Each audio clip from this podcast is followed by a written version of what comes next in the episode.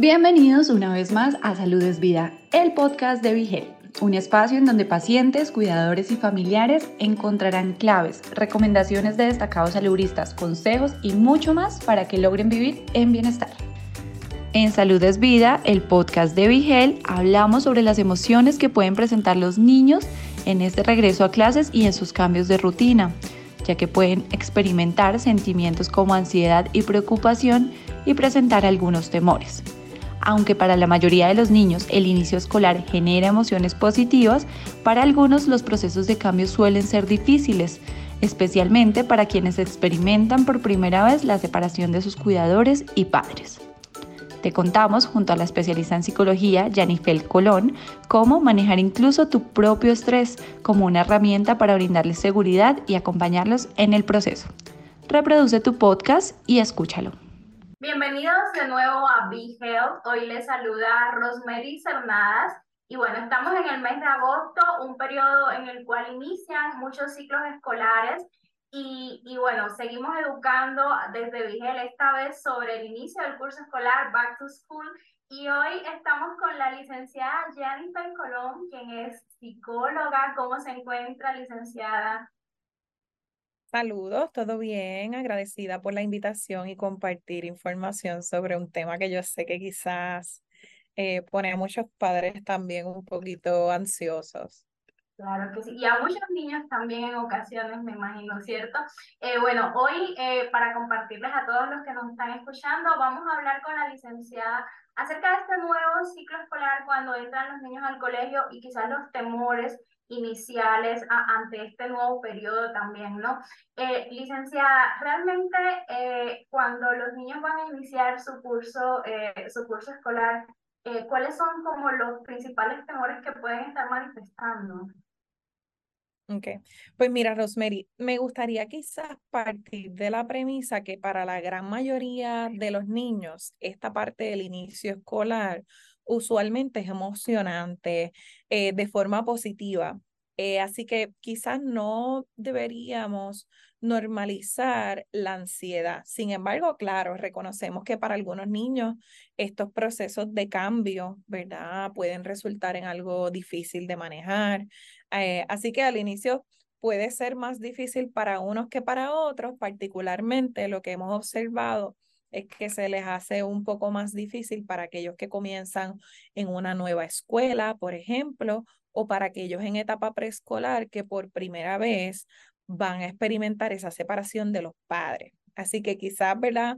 Eh, abriendo un poquito em, con esa pregunta, algunos de los temores que los niños pueden experimentar en esa etapa es, por ejemplo, mi mamá va a regresar a buscarme o mi papá, ¿verdad? Voy a estar seguro en el lugar en el que voy a estar, cómo va a ser mi maestra, cómo va, o maestro, ¿verdad? Cómo voy a socializar quizás con mis compañeros ya cuando los niños llegan a una etapa escolar un poquito más avanzada.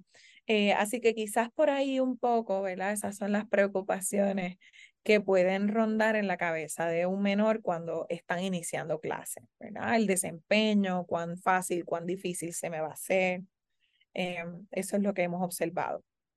Claro, eh, es como, como usted dice, pues por lo general los niños presentan mucha emoción ante, eh, ante este, eh, este momento de su vida, ¿no? Sin embargo, como papás no, no se debe asumir que el niño está simplemente emocionado, también me imagino que tiene que haber un, una comunicación con el niño donde el niño pueda transmitir quizás a sus padres lo que siente, si siente, como usted decía, ansiedad, algún temor por alguno de estos elementos que usted dice. Como papás, ¿cuál es la recomendación y cuáles son los consejos que, que podrían ayudar al niño también a enfrentar esta, esta etapa? Pues mira, algunas herramientas que quizás podemos compartir para esos padres. Lo primero es eh, observarnos a nosotros mismos, ¿verdad? Como padres. Recordemos que si papá o mamá están nerviosos por alguna situación asociada al comienzo a clases, su hijo o hija se va a dar cuenta. Así que manejar el propio estrés es una de las primeras herramientas que debemos eh, desarrollar como adultos para poder ayudar a nuestro hijo a que se sienta más seguro, más tranquilo en ese inicio escolar. Como, ¿verdad?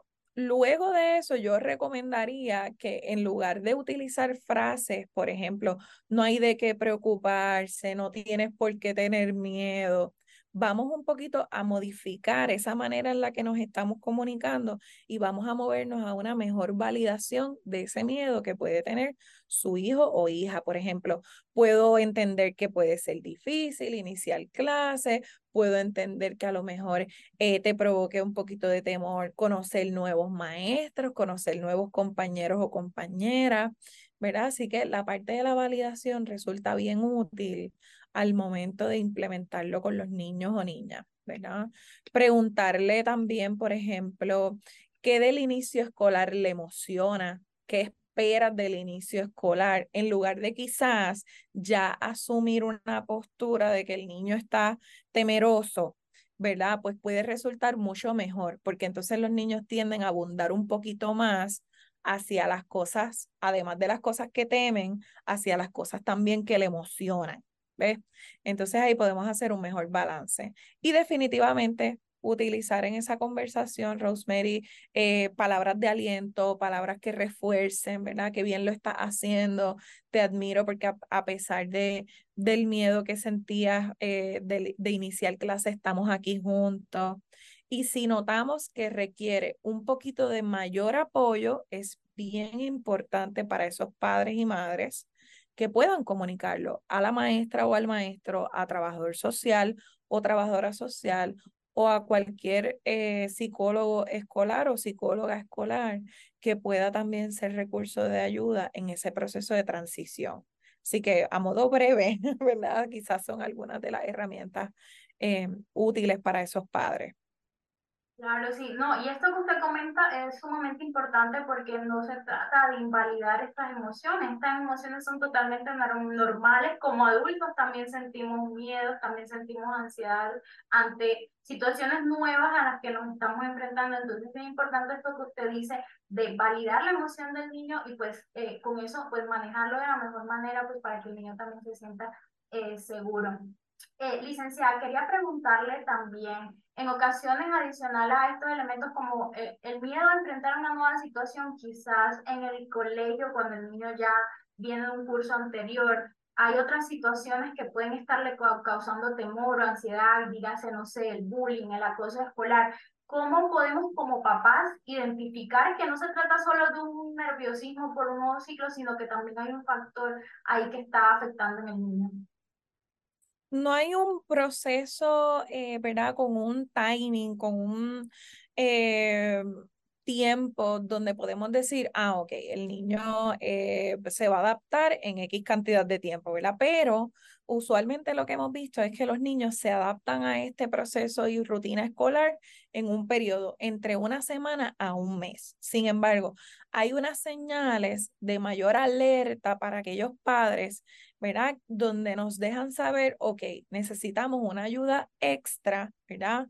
Ya sea visitando a un profesional de la salud mental, si ocurren ciertas cosas. Por ejemplo, cuando observamos que esa ansiedad ya afecta la capacidad para ese niño o niña concentrarse, eh, desempeñarse académicamente, cuando comenzamos a observar muchos síntomas físicos como vómitos, dolores de cabeza, dolores de estómago, comienzan a negarse rotundamente a visitar la escuela, ¿verdad? Mucho llanto. Pues entonces es el momento donde aquellos padres, ¿verdad? Ya no pueden estar asumiendo que esto es parte de un proceso normal de ajuste al inicio escolar. Ahí es bien importante que todo papá y toda mamá pueda contactarse con un profesional de la salud mental para que pueda entonces recibir ayuda e identificar qué factores están impidiendo, ¿verdad? O están afectando que ese menor se adapte eh, de manera satisfactoria a esa escuela y a ese inicio escolar.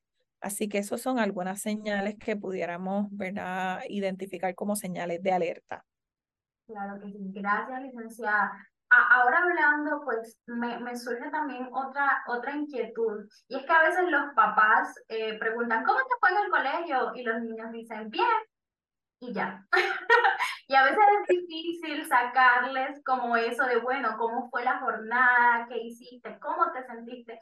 ¿Cuáles serían como algunas estrategias que pudiera compartir a los papás de la forma adecuada de comunicación para lograr esa conexión y que los niños pues puedan abrirse y hablar un poquito más acerca de, de esa experiencia escolar? Pues mira, muchos niños tienden a hablar más cuando no sienten la presión de tener que hablar. Así que es importante que esa rutina de conversación les resulte espontánea para, para los padres, ¿verdad? Eh, ya sea al momento de buscarlos a la escuela o ya sea al llegar a la casa. Es importante siempre utilizar preguntas abiertas donde los niños puedan abundar más sobre su día, en lugar de quizás utilizar preguntas cerradas como la que mencionaste, ¿verdad? Donde ellos pueden decir una respuesta de sí o no, o bien o mal, o bien o regular, ¿verdad? No están abundando. Así que, por ejemplo, ¿qué fue lo más que disfrutaste hoy en la escuela? ¿Qué fue lo que aprendiste a hacer nuevo en la escuela?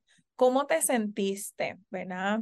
¿Hubo algo de tu día que me quisieras compartir?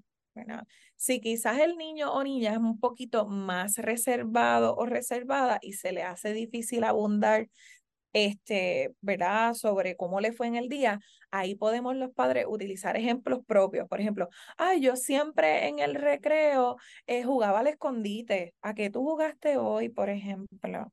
Eh, pues son diferentes alternativas que podemos utilizar para que esos niños puedan eh, abrirse un poquito más, ¿verdad? Y no sientan la presión de, de, ay Dios mío, ahora le tengo que contestar si es bien o mal y si algo ocurrió, como se lo digo a mami o a papi, se les hace mucho más fácil cuando la respuesta que tienen que abundar es amplia. Así que siempre vamos a funcionar preguntas abiertas. Excelente, eh, Son unas herramientas supremamente importantes para los papás, porque a veces sí existe como, como este choque o esta falta de conexión de no lograr llegar a, a ese punto de, de, experimentar y saber qué es lo que el niño vivió en, en, en, su etapa escolar. Muchísimas gracias, licenciada. No sé si quiera finalizar quizá con una recomendación eh, para los papás sobre, bueno, eh, este ciclo escolar y pues su manejo también con los niños. Claro, lo más importante para todos es que podamos identificar como adultos eh, las formas más apropiadas para manejar también nuestras propias emociones. Así que a veces nos enfocamos tanto en ese periodo y que nuestros hijos estén bien sin darnos cuenta que nuestros hijos están bien en la medida en que los padres también se encuentren bien. Así que ese manejo emocional de parte del adulto es vital y no pasa nada si no lo logras, pero si lo identificas que tienes dificultades, es bien importante entonces poder gestionar un tipo de ayuda para ese papá o esa mamá y poder lograrlo.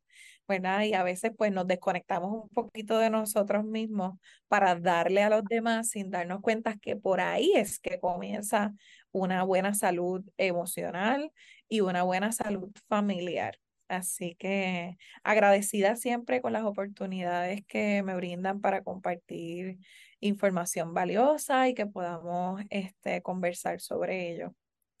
Claro que sí, muchísimas gracias porque definitivamente esta es una información supremamente importante eh, para las familias, para los papás, los abuelos, cualquier integrante de la familia que quiera también vincularse en este proceso educativo que es tan importante que, que, haya esa, esa relación escuela-hogar, ¿no? Eh, muchas gracias, licenciada Yanipel Colón, por, por este espacio, a todas las personas que nos han estado viendo hasta el momento. Hasta la próxima, seguimos educando. Si te gustó el contenido, no olvides seguirnos en tus redes sociales favoritas. Nos encuentras como Vigel PR. Todos los temas de interés para alcanzar tu bienestar hacen parte de Salud es Vida, el podcast de Vihealth.